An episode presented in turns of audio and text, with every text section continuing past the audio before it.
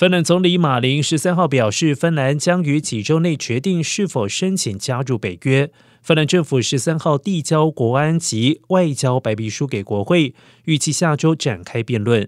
与芬兰同属北约伙伴国但非会员国的瑞典正在审视国安政策，预计五月底出炉，届时也将决定是否加入北约。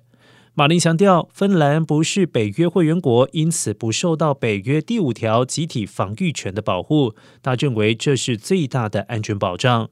分析家预测，芬兰将于北约六月峰会时递交入会申请书。然而，芬兰与俄罗斯接壤边界长达一千三百四十公里，长期提倡加入北约的芬兰前总理史塔布相信，申请加入是必然的结局。而申请加入北约必须获得北约全数三十个会员国同意，而这个程序可能会耗费四个月到一年的时间。不过，芬兰如果申请加入北约，势必会触怒莫斯科。克里姆林宫发言人佩斯科夫警告，倘若芬兰加入北约，俄罗斯将会采取行动重新平衡局势。